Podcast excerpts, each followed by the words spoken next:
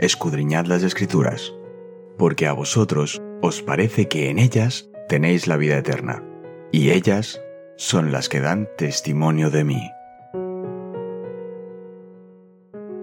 Es momento de nuestro encuentro con Cristo. Muy buenos días para todos.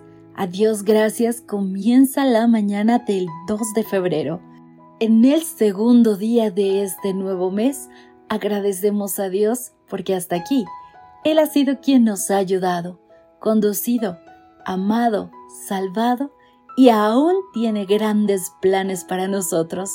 Así que con confianza plena agradezco a Dios por este maravilloso día.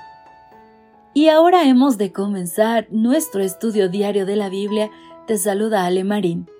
Recordemos que nuestro texto para memorizar se encuentra en Proverbios 22.7. El rico domina al pobre, y el que toma prestado es siervo del que presta. El título de nuestro estudio de hoy es Límites de plazo y centros de préstamo. Comencemos dando lectura a la Biblia en Deuteronomio 15 versículos 1 al 5. ¿Qué requería el Señor de su pueblo? Según se revela en estos versículos. Deuteronomio 15, 1 al 5. Cada siete años hará remisión, y esta es la manera de la remisión. Perdonará a su deudor todo aquel que hizo empréstito de su mano, con el cual obligó a su prójimo. No lo demandará más a su prójimo o a su hermano, porque es pregonada la remisión de Jehová del extranjero demandarás el reintegro, pero lo que tu hermano tuviere tuyo, lo perdonará tu mano, para que así no haya en medio de ti mendigo, porque Jehová te bendecirá con abundancia en la tierra que Jehová tu Dios te da por heredad, para que la tomes en posesión. Si escuchares fielmente la voz de Jehová tu Dios para guardar y cumplir todos estos mandamientos que yo te ordeno hoy. En armonía con otros estatutos de siete años, no solo había regulaciones para los esclavos o siervos y para la tierra, sino también para los prestamistas. Debido a que los prestamistas no querían perdonar ninguna deuda, el tiempo máximo que alguien podía estar endeudado era de siete años. Más allá de las conclusiones que podamos extraer, estos versículos muestran que el Señor se preocupa por este tipo de problemas financieros, especialmente al tratarse de hermanos israelitas.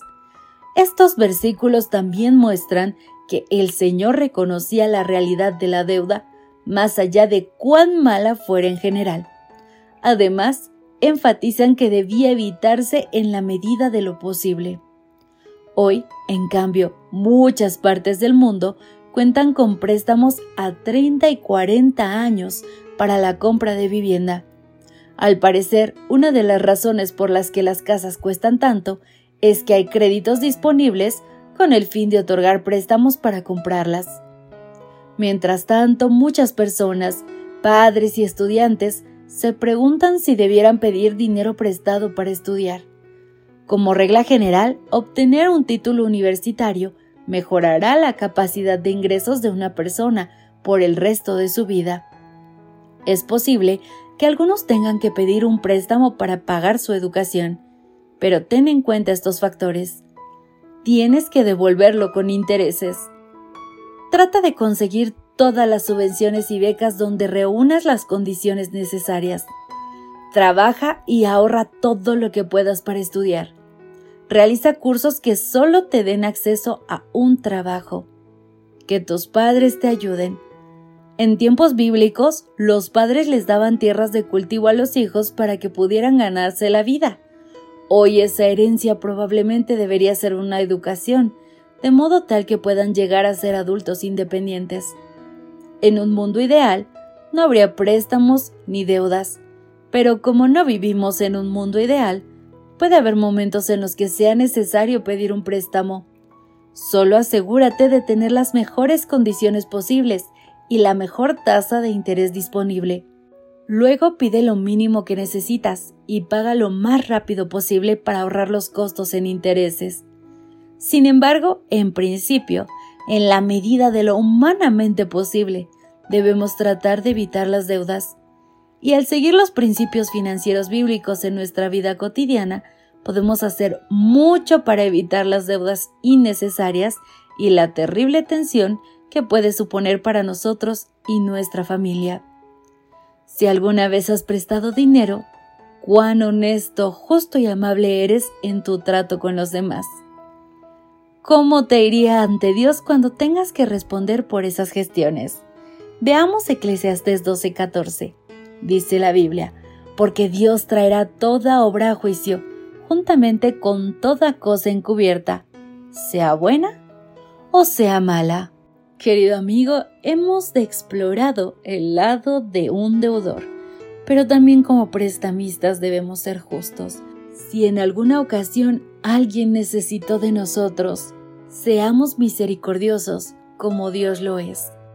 Hasta aquí el estudio bíblico de esta mañana. Ha sido un gusto compartir este mensaje contigo. No te olvides de volver mañana. Hasta la próxima.